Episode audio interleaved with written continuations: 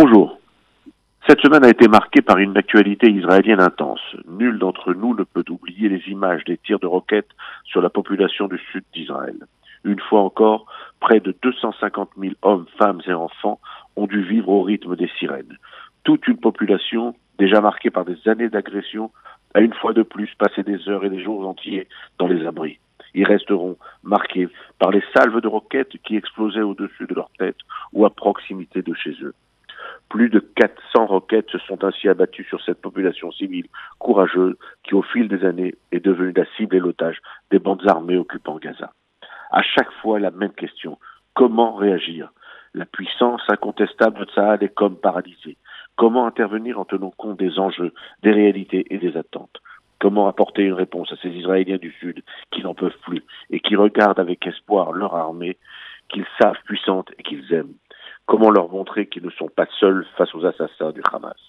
Les réactions sont passionnées et tant de bonne volonté s'essayent à proposer des solutions.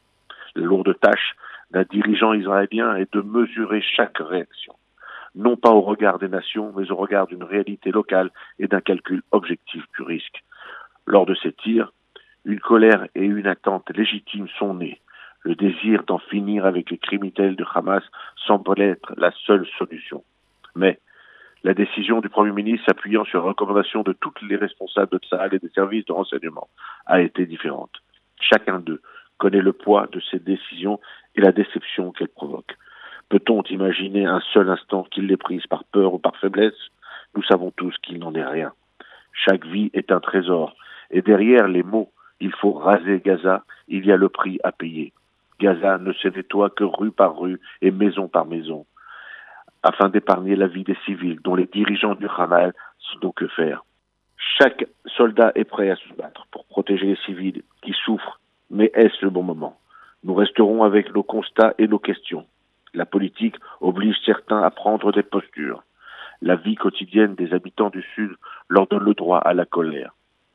Mais en ce qui concerne les autres, ceux qui vivent loin du terrain ou derrière leurs ordinateurs, qui jugent, conseillent et pensent que la guerre est un jeu, je voudrais rappeler notre devoir de réserve et notre obligation de solidarité envers ceux qui dirigent Israël.